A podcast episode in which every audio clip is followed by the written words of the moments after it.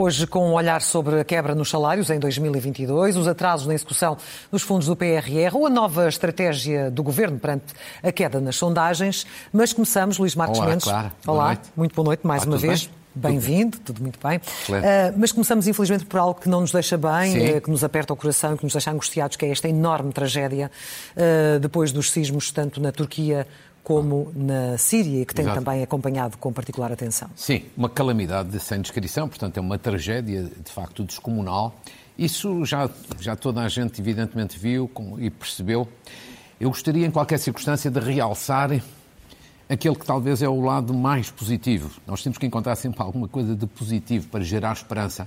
E eu acho que dentro desta calamidade, desta tragédia, deste drama, há de facto um lado positivo, que é o grande esforço de cooperação, de solidariedade, de generosidade à escala, à escala global. Sobretudo então na Turquia. É muito impressionante. Mesmo países que não têm relações com a Turquia ou que têm mais relações, caso da Suécia, caso da Arménia, imediatamente puseram equipes a prestar apoio, a expressaram logo a sua solidariedade ativa no terreno. Esta é a parte, de facto, positiva. Perante uma grande tragédia, o mundo mobilizou-se. A generosidade veio ao de cima. Ora, num tempo em que o mundo é cada vez mais instável, perigoso, egoísta, isto ainda nos deixa aqui alguma réstia de esperança em podermos con- construir e ajudar a construir um mundo melhor. Segundo, eu acho que Portugal deu aqui também um contributo positivo que eu queria saudar. Acho que o Ministro da Administração Interna merece aqui um cumprimento. Primeiro, por, por uma força de intervenção que logo na quarta-feira foi para a Turquia. E que Com ontem... algumas críticas de que estava Sim, atrasada evi- em relação à evidentemente poderia ser, ou deveria ser um pouco mais cedo, mas tanto quanto eu sei também havia enquadramento no- eh, com a União Europeia. Mas, e, e essa equipe ontem teve o sucesso resgatando Sim. uma criança de, com vida, de 10 anos, mas depois ao mesmo tempo é que é uma equipe aqui na Turquia, mas uma equipe também sob a superintendência do Ministério da Administração Interna no Chile, onde está também a ocorrer uma catástrofe com incêndios florestais. E porquê é que eu acho que isto é muito importante? Eu acho que Portugal, nestas matérias, quando há calamidades naturais, no plano externo, e se impõe a cooperação e a solidariedade, Portugal tem que ter, de facto, uma presença ativa. Não, Portugal nunca se pode afirmar como os grandes países pela quantidade de meios. Então tem que se afirmar como? Tem que se afirmar por ter uma força de intervenção rápida, eficaz e rápida, de preferência em 24 horas, porque é daí, dessa eficácia, dessa rapidez, a expressar solidariedade ativa, que nós construiremos o nosso prestígio, a nossa credibilidade externa. Portanto, aqui eu acho que o Ministério da Administração Interna eh, merece, de facto, um cumprimento e todas as entidades que participaram, GNR, INEM, Proteção Civil e todas as outras. O terceiro dado que eu queria sublinhar tem a ver com os comentários, opiniões que houve ao longo desta semana, naturalmente, sobre. eh, e se fosse em Portugal? Mas é o debate que existe É, há- sim. desde sempre Claro. e depois de repente Eu parece estive- que cai no esquecimento. Ainda estive a rever esta semana uma reportagem feita por si há um ano, sensivelmente. Há dois anos, ou, sim. Ou dois Sim, anos, sim. exatamente. E, quer dizer, e houve vários especialistas a pronunciarem-se. E bem, estamos bem, não estamos bem, devíamos melhorar. Eh, Eu acho que a dada altura este- todos os contributos são úteis. Mas às vezes gera um bocadinho mais de confusão do esclarecimento. Eu deixava aqui uma sugestão. Acho que não era mal que a Assembleia da República, isto é um papel mesmo da Assembleia da República, fizesse um conjunto de audições a especialistas e, sobretudo, responsáveis para dar aos portugueses dois ou três esclarecimentos que é aquilo que os portugueses querem ter. Não posso ser eu, que não sou especialista, mas há responsáveis nesta matéria. Primeiro esclarecimento. A legislação, as leis que temos nesta matéria de construção, de urbanismo, são, do ponto de vista sísmico, as mais atualizadas, as mais eficazes ou precisam de melhoria? Eu acho que era bom explicar. Segundo, sobretudo as grandes construções públicas, tipo hospitais, estão de facto, digamos assim, com uma construção que do ponto de vista sísmico é correta, ou adequada, ou é atualizada, ou precisam de melhoramentos. Porque todas as construções são importantes, mas há aquelas que depois têm uma finalidade social indiscutível. Um hospital como o Santa Maria, por exemplo, que sabemos que Exatamente. aspecto Eu não sei dar resposta a isso, mas deve haver responsáveis e eu acho que os portugueses gostariam de saber. Por exemplo, do ponto de vista da fiscalização. Sim. Há fiscalização, podemos ter as leis mais avançadas do mundo e depois não serem cumpridas. Só um quarto exemplo: seguros. Como é que estamos nessa matéria de seguros contra risco sísmico. Ou seja, eu acho que este é um trabalho que, sem prejuízo dos especialistas que vão às televisões comentar, deveria ser feito na Assembleia da República de uma forma serena, tranquila, sem criar, sem assustar ninguém, mas tentando esclarecer. esclarecer. Acho que era útil. Avancemos porque temos mais temas. Esta semana o INE revelou dados sobre a real queda nos salários em 2022, mais no setor público Sim. do que no setor privado. Ficou surpreendido com, com os números conhecidos?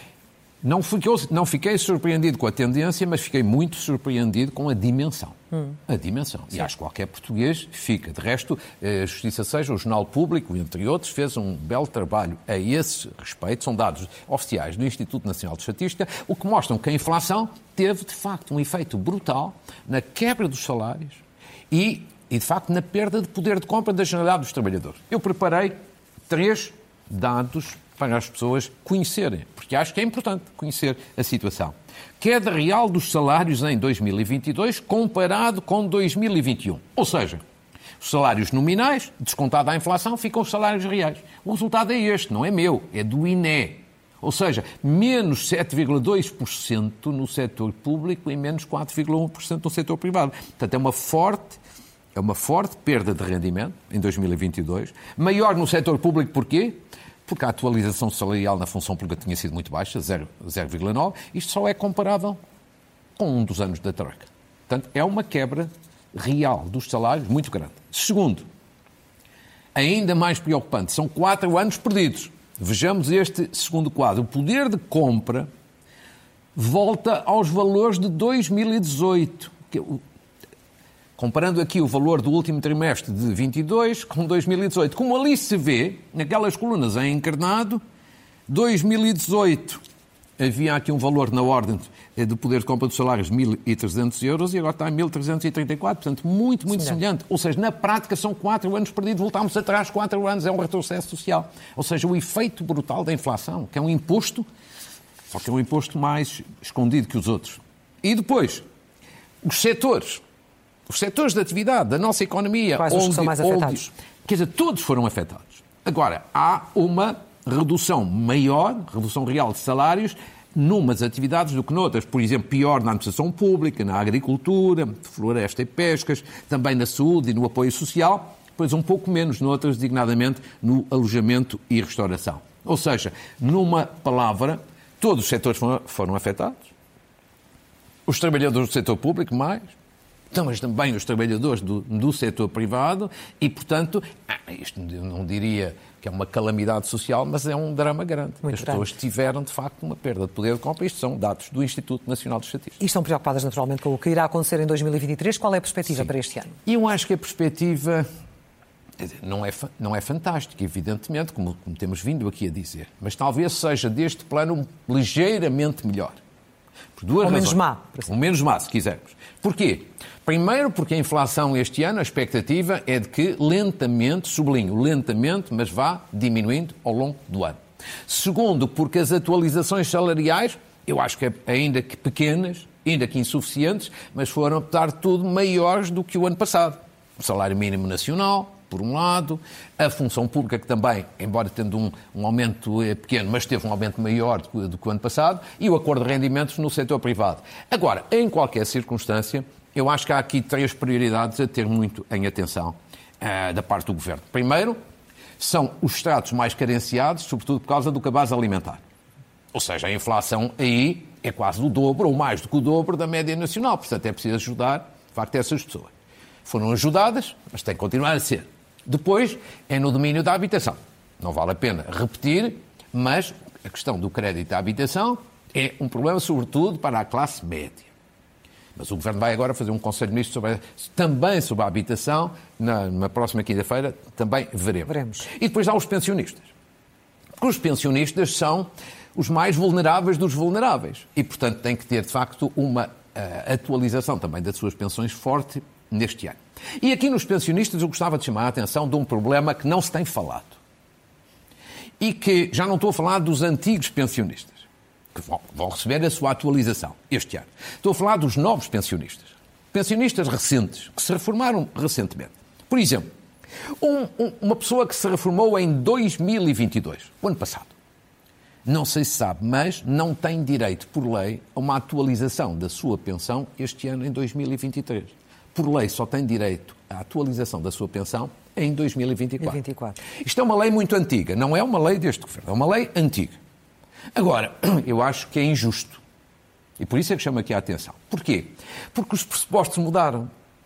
Quer dizer, quando a inflação era de 0% ou de 1% ou 2%, esta, esta injustiça não era tão flagrante e, portanto, a questão passava. Mas agora, com uma inflação de 6, ou de 7, ou de 8%, evidentemente que há alguém que foi reformado o ano passado está a sentir o efeito da inflação este ano, o efeito do custo de vida, e, portanto, como os pressupostos mudaram, eu acho que era da mais elementar justiça mudar a lei e, e fazer com que todos, todas as pensões fossem atualizadas em 2023, incluindo aqueles que se reformaram em 2022. Haja abertura para isso. Eu acho que devia haver abertura e sensibilidade social, e por isso é que estou aqui a fazer esta sugestão e este apelo ao Governo. Várias pessoas me têm falado e eu estive a estudar o assunto. Insisto, a lei diz isso já há vários anos, não é uma lei recente, mas situações excepcionais requerem atitudes excepcionais. Não é justo porque os pressupostos mudaram. Entretanto, acho eu. Entretanto, Portanto, aqui é esse, esse, apelo. Entretanto, voltaram as preocupações em relação à execução eh, do eh, PRR eh, e o Primeiro-Ministro tem, tem desvalorizado, diz que tudo está a decorrer conforme Sim. previsto. Há motivos para duvidar? Quer dizer, não, não, não, não é duvidar do Primeiro-Ministro. Agora, é ter a noção de que as coisas estão atrasadas. Quanto a isso, acho que não há. Não há dúvidas. Não, não há uma dúvida. Já vamos ver nos dados, mas deixe-me dizer. Primeiro, o Presidente da República e o Primeiro-Ministro vão ter uma reunião especial sobre esta matéria quarta-feira. É porque certamente há alguma coisa a afinar, certo? O Presidente da República, como já foi público, com um Conselho de Estado para março. É porque há qualquer coisa aqui. Há algum sentido de urgência, não é? Exatamente. É, o, a Comissão de Acompanhamento, presidida por uma pessoa muito competente e credível, que é o professor Pedro Dominguinhos, já disse esta semana, ou ele próprio disse esta semana, que é preciso acelerar. Até já aconselhou e bem que se ouvissem, se pedissem intervenção maior das, das universidades e instituições do ensino superior nas avaliações dos projetos. Portanto, se alguém propõe melhorias é porque as coisas não estão no bom caminho. E eu, eu vou-lhe dizer o seguinte, claro, eu acho que Portugal vai cumprir euro a euro, cêntimo a cêntimo, estas verbas têm à sua disposição. Agora, é preciso, são precisas duas coisas. Primeiro, é preciso cumprir bem aplicar bem este dinheiro, não é tirar dinheiro para cima dos prazos. E depois é preciso cumprir dentro dos prazos. E é essa parte que vamos ver. Vamos ver. São dados oficiais e públicos. E as coisas não estão bem. Podem melhorar e vão melhorar seguramente, mas não estão bem. Vejamos, plano de recuperação e de resiliência, o valor inicial é 16,6 mil milhões de euros. Agora já tem um aumento e, portanto, vai parar aos 18 mil milhões. Mas vamos ver só o valor inicial. O que está gasto é, está ali, o que está pago até ao momento, portanto, taxa de execução, 8,8%. Mas já passaram 19 meses. Isto é até 2026, não é até 2030. Portanto, evidentemente que é preciso acelerar. Agora, vejamos a seguir outra parte. O, plano, o PRR está dividido em três setores, três áreas. Aquilo que tecnicamente chamam de três dimensões. Resiliência, transição climática, transição digital. Agora vejamos, destes valores que já vimos, do que está pago, como é que está distribuído por estes três setores? Qual é a taxa de execução, em cada um dos setores? Ora, quem está em primeiro lugar é o setor da transição digital, com 19% de taxa de execução. Depois a transição climática, com 9,7%. E depois o setor, ou a dimensão chamada resiliência, 6,2%, que por sinal é aquela que tem uma dotação maior. Maior, sim. Portanto, isto é só para as pessoas compreenderem. Nestas três áreas, que são as três áreas onde há investimentos, as coisas estão desta forma. Agora, vejamos o quadro que para mim é mais escandaloso. Este sim é que eu acho que deve levar as pessoas a dar uma explicação. Quer dizer, isto, quais são as piores taxas de execução? Ou seja, em que setores, em que áreas é que estamos pior? Estamos pior. Habitação, empresas 4.0 e agora veja bem, descarbonização da indústria que é uma há, prioridade absoluta Que é uma prioridade em termos ambientais, Sim. em termos climáticos, 0%. Zero. Portanto, veja bem, a habitação, que é um objetivo importantíssimo do ponto de vista social. Taxa de execução, 3%. O resto já os parece, dizia, este fim de semana. Na transição digital, as empresas 4.0, o que é que é para as pessoas que acompanhamentos destas matérias são empresas com uma forte incidência tecnológica. Portanto, uma taxa de discussão muito baixa. E agora na descarbonização da indústria, que eu diria ao Sr. Ministro da Economia e ao Ministro do Ambiente que eles têm que se juntar, têm que se entender, têm que reunir, têm que pôr os seus organismos a funcionar mais rápido, porque de facto então nós fazemos o discurso, todos na sociedade, no governo, da necessidade de investir no ambiente, na descarbonização, e depois o resultado é este. É este. Insisto, no final, eu acho que isto vai correr bem com base naquilo que se chama o chamado desenrascanço nacional. Agora, é importante que corra bem dentro dos prazos e que corra bem na aplicação das verbas. Eu sublinho que essa parte menos se fala. É preciso que da aplicação destas verbas haja resultados. Chama-se isto não só aplicar dentro dos prazos, mas aplicar bem. E aqui fica também Oxalá. essa chamada Oxalá. de atenção. Entretanto, com o Governo e o Primeiro-Ministro a caírem nas sondagens, o Luís Marques Mendes reconhece que há uma, uma nova estratégia eh, Sim. no Governo, ou do Governo, melhor dizendo. De que forma é que isso é mais visível, no seu entender?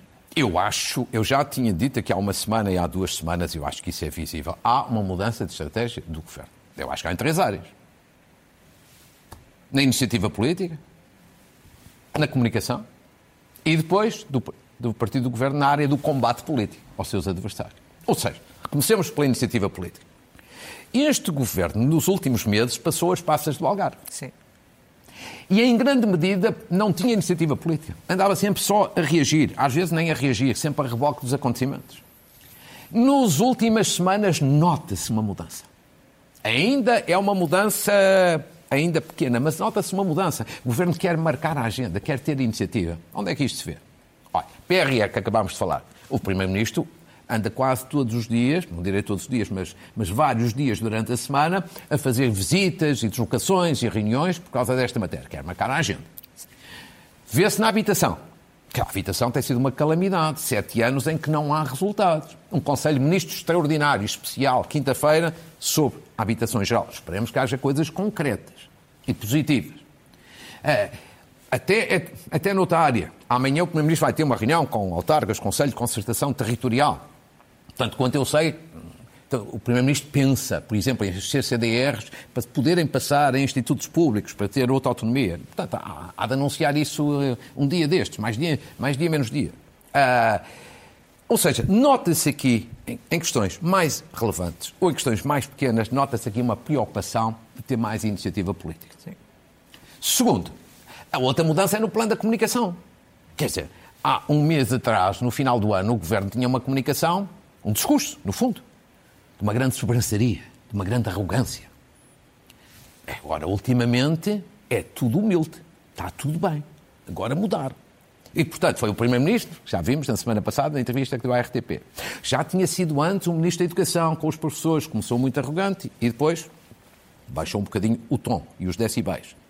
Viu-se esta semana com o Ministro da Defesa no Parlamento, quase a pedir desculpa por causa do Hospital Militar. Quer dizer, coitadinho, isto é uma tentativa, evidentemente, de anestesiar.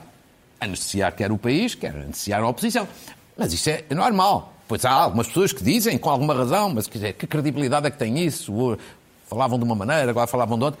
Em qualquer circunstância, isto é uma alteração de, de estratégia. Terceiro, onde é que se vê também a mudança? É a iniciativa política, é no discurso e é no combate político. Ou seja, a partir do momento em que as sondagens começaram a dar o PS em queda, e uma até deu o PSD à frente. Sim. Evidentemente que o Partido Socialista, partido que apoia o governo, passou também a, a, ser mais violento nos ataques no combate político ao PSD e ao seu líder, Luís Montenegro. Eu acho que o caso mais significativo surgiu esta semana, que foi aquela questão de ressuscitar a privatização da TAP em 2015 e de um eventual de uma, de uma eventual irregularidade, uma eventual atuação irregular ou ilícita ou até criminosa, se alguma coisa criminosa, que se investigue. Mas do ponto de vista político percebe-se a intenção, que evidentemente que é criar dificuldades e embaraço a Luís Monteiro. Mas isto é a luta política.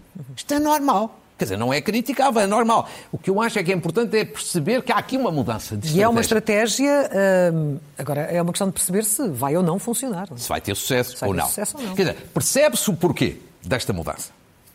Quer dizer, o, o Governo e o Primeiro-Ministro e o Partido Socialista, de alguma forma, se estão preocupados com as sondagens, com o trambolhão. E estão preocupados com a ideia de eleições antecipadas se correrem mal as eleições europeias. Eu continuo a achar que isso é um disparate, mas estão preocupados. Agora, isto, esta mudança vai ter sucesso, você pergunta. Não sei, porque a crise económica é muito forte.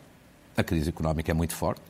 Segundo, a conflitualidade social na rua é cada vez maior. Acabou a geringonça e, portanto, voltam os protestos de rua, Sim. e eu acho que vão ser cada, cada vez mais. E, sobretudo, são sete anos. Sete anos de poder.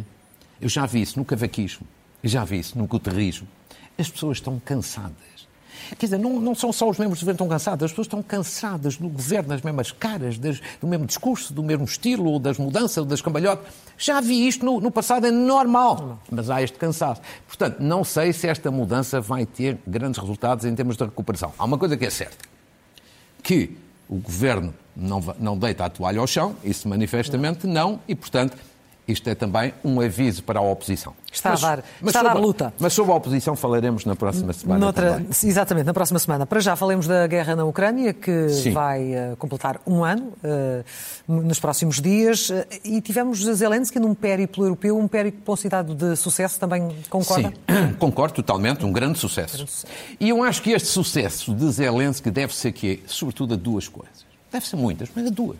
Primeiro, a sua enorme capacidade política e de comunicação. Quer dizer, ninguém dava nada, não é em Portugal, é no mundo inteiro. Sim. Ninguém dava nada por Zelensky antes da guerra.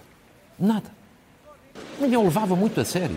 Hoje, já muita gente, e eu acho com toda a razão, quase o compara, ou o compara mesmo a Churchill. Ou seja, ele não é apenas um bom comunicador, vê-se que ele tem sentido de Estado, que ele tem capacidade de liderança. E, portanto, é ele, de facto, que tem tido esta capacidade notável de mobilizar as influências ao nível, sobretudo no mundo ocidental. No mundo ocidental sim. Segundo, eu acho que há um outro dado aqui importante. Porquê é que ele tem sucesso? Porque ele fez verdadeiramente aquilo que eu chamo uma coligação com, com a opinião pública ocidental e, sobretudo, europeia. Ou seja, ele fala de forma tocante, assertiva, exemplar impressiona a opinião pública. E a opinião pública, com isso, tem estado reiteradamente ao lado da Ucrânia. Ora, isto é uma vantagem enorme. É que a opinião pública em Portugal, na Alemanha, na França, estando ao lado da Ucrânia, significa que os líderes, os chefes de governo, não querem estar contra a opinião pública, logo têm que apoiar a Ucrânia. Por exemplo, a Alemanha e a França são dois casos paradigmáticos. A Alemanha e a França, desde o início, que andam cheios de, de dúvidas, dúvidas, e de hesitações porque estão ao lado da Ucrânia, mas ao mesmo tempo não querem incomodar muito a Rússia. O que é que faz em todos os momentos que depois a França e a Alemanha acabem por apoiar a Ucrânia? A força da opinião pública. A tal coligação que Zelensky faz permanentemente com a opinião pública europeia. Foi assim que ele conseguiu. Os tanques Leopard 2, que toda a gente dizia que era quase impossível, porque era material ofensivo, e eu acho que é assim que ele vai conseguir, mais semana, menos semana, mais mês, menos mês, os, caf, os caças. Sim, Sim, os, os caças, F-16. Eu acho que ele vai conseguir. E, portanto, nesse plano, esta, este périplo que ele fez pela Europa foi um enorme sucesso. Deve-se a ele, deve-se à capacidade que ele tem de mobilizar a opinião pública e, e deve-se a uma outra coisa. É que nós, portugueses e nós, europeus, eu acho que toda a gente percebe que a Ucrânia precisa, por todas as razões, e mais uma, de apoio e solidariedade, porque eles estão a lutar por eles e por nós. Eles estão a lutar pela independência deles e pela nossa segurança, porque se a Rússia ganhar esta guerra, é um pesadelo e uma derrota para a Mas mais difícil é, é, é, o processo moroso de adesão à União Europeia. Sim. Há também aí um sentido de urgência, mas tudo leva o seu tempo eu, e é demasiado sou, tempo. Eu sou muito favorável ao alargamento à Ucrânia. E acho que vai acontecer. Agora, acho que não vai ser nem, nem, rápido nem fácil, Clara, porque acho que há muita hipocrisia nesta matéria. Há muita gente e muitos países e muitos líderes na União Europeia que estão convictamente uh, empenhados na entrada da Ucrânia na União Europeia. Mas também há outros que estão numa de hipocrisia. Dizem uma coisa, mas pensam outra. A França e a Alemanha têm muitas dúvidas. Porquê? Há resistências a vencer no plano político, porque há muitos líderes europeus uma parte grande, que acha que a entrada da Ucrânia é um poder excessivo, exagerado para o leste.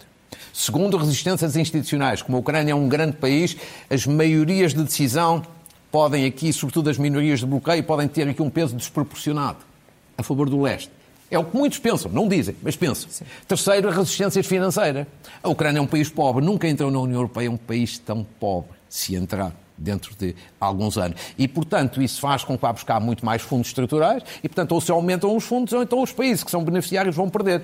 E, portanto, não vai ser fácil, mas eu devo dizer que o Primeiro-Ministro português, esta semana, num discurso que fez, em anteriores discursos, eu não acho que ele tivesse estado feliz, esta semana abordou este tema, não foi muito, muito debatido cá dentro, mas eu acho que ele colocou a questão no, no, no ponto certo. Ou seja, é importante o alargamento e a entrada da Ucrânia, mas é que é, primeiro é preciso pôr ordem na casa e rever os tratados para resolver esta resistência. Olha, dois minutos para o próximo tema, porque Sim. tem aqui bons exemplos que quer trazer para fechar. Eu queria, eh, na semana passada, dei maus exemplos na, no Estado a corrigir, alguns bons exemplos esta semana. Primeiro, o exemplo do Presidente da República, Marcelo Rebelo de Sousa, que quando um cidadão nepalês foi agredido no Algarve Sim. por uns energúmenos como completo, o Presidente da República foi lá, pediu desculpa e, e, e, afirmou os valores da tolerância e o discurso contra a xenofobia e o racismo. Isto é um grande exemplo, porque em matéria de imigração, eu digo aquilo que já várias pessoas têm dito. Em matéria de imigração não pode haver ambiguidades, temos que saber muito bem aquilo que queremos. E eu acho que os imigrantes são indispensáveis a Portugal. Por razões de demografia, de economia, de segurança social, os imigrantes todos venham de onde vierem, independentemente das raças, das cores e de tudo o resto, e a nossa obrigação, como muitas vezes pedimos aos nossos imigrantes que no passado foram lá para fora, é a nossa capacidade de os integrar e não de os discriminar. Segundo bom exemplo, o dos ministros da Educação e do Ensino Superior. Eu tinha chamado a atenção aqui na semana passada. O risco da abolição dos exames, que seria um disparate. Agora tenho que os saudar, claro. porque não entraram aqui em aventuras. Muito bem. Uma saudação também é um bom exemplo ao Ministro do Ambiente, Duarte Cordeiro. Fez uma coisa publicada no Diário da República na sexta-feira que se chama Simplex, é um simplex do ambiente, para tornar as coisas mais simples, designadamente licenciamentos ambientais. Eu acho que a ideia é muito positiva. Não sei se vai resultar na prática, oxalá, mas a ideia é muito positiva e merece aqui ser saudada e elogiada. E depois uma saudação também é também um exemplo, um belíssimo exemplo. É a questão do palco, que falámos aqui. Do palco da jornada. Da jornada. Carlos Moedas, Dom América Guiar deram um bom exemplo. Afinal, era possível. Era possível, como eu sempre achei, baixar o custo, ter um prazo de execução mais rápido e restabelecer o consenso em torno desta matéria e, portanto, uma boa saudação. E Carlos Moedas teve capacidade de decisão, de liderança e de coordenação. E depois, bom exemplo também, a manifestação dos professores. Correu bem, com força, afirmando as suas razões. Mas agora é preciso completar o bom exemplo, que é fechar um acordo. Fechar um acordo, porque as escolas têm que entrar na normalidade e os estudantes têm, de facto, e os jovens têm que ser apoiados. E a esse respeito, o PSD viu hoje no Diário Notícias vai apresentar propostas Sim. no domínio da educação, sobretudo das aprendizagens, que é muito é, positivo. É muito Mas é importante e, portanto, é acelerar um acordo. Vamos às notas finais. Uma saudação ao Ministério da Saúde. Sabe porquê? Portugal vai ter o primeiro escritório da Organização Mundial de Saúde. Vai ter um escritório em Portugal, foi assinado um acordo há poucos dias no âmbito da tecnologia, robótica e empreendedorismo. É uma boa notícia. Saudação ao Arco, é, é uma escola independente, Centro de Arte e Comunicação Visual, fez 50 anos eh, de atuação muito importante no domínio dos ofícios e das artes da comunicação visual. Saudação ao investigador, médico e investigador Miguel Castelo Branco, que recebeu no início da semana o prémio Bial, 15 anos a investigar o autismo, muito importante. Uma saudação à, à Rádio Altitude, ao programa Escape Livre de Luís Silínio, porque ele foi o primeiro programa criado em Portugal há 50 anos, ainda há 50 anos, do desporto automóvel e aqui uma saudação. Um apelo ao Governo. Há várias comunidades, há várias entidades, como a Comunidade de Vida e Paz e outras, que me escreveram nos últimos dias prestam relevante apoio social, sem abrigo e várias outras formas sociais. Têm acordos com o Ministério da Saúde, não são atualizados desde 2008. Eu já falei aqui disso. As coisas têm andado, mas têm andado devagar. Era muito importante e, sobretudo, que o Ministério das Finanças ajudasse nesta matéria. Num momento social, estas instituições são, são fundamentais. São fundamentais. E, e agora, agora, os livros, não é? A concluir. Como falámos muito da Ucrânia, Ucrânia insubmissa da sua colega jornalista Cândida Pinto e também seu colega repórter de imagem David Araújo, é ela. Eles estavam lá na Ucrânia quando começou a guerra recomendo o mais possível. Depois de Marcelo Duarte Matias, um grande, que aquele que foi um grande embaixador, um grande diplomata português, o português visto por alguns portugueses é interessantíssimo. É uma leitura interessantíssima.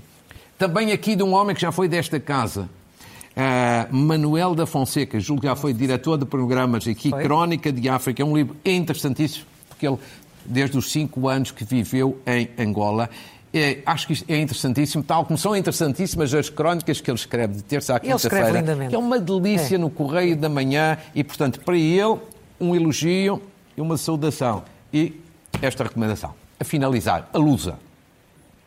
A Lusa publicou o seu anuário de 2022. É uma revista fantástica, com fotografias magníficas. Se puderem ver, recomendo Recomendo. o mais possível. Ficamos por e aqui. é uma agência de notícias que merece sempre muito respeito e muito elogio. E aí estarão certamente os melhores momentos de 2022. Claro, foi um gosto. Muito sempre. obrigada, Luís Marques Mendes. Voltamos a encontrar-nos aqui no Sim, próximo senhor. domingo no Jornal Sem da Noite.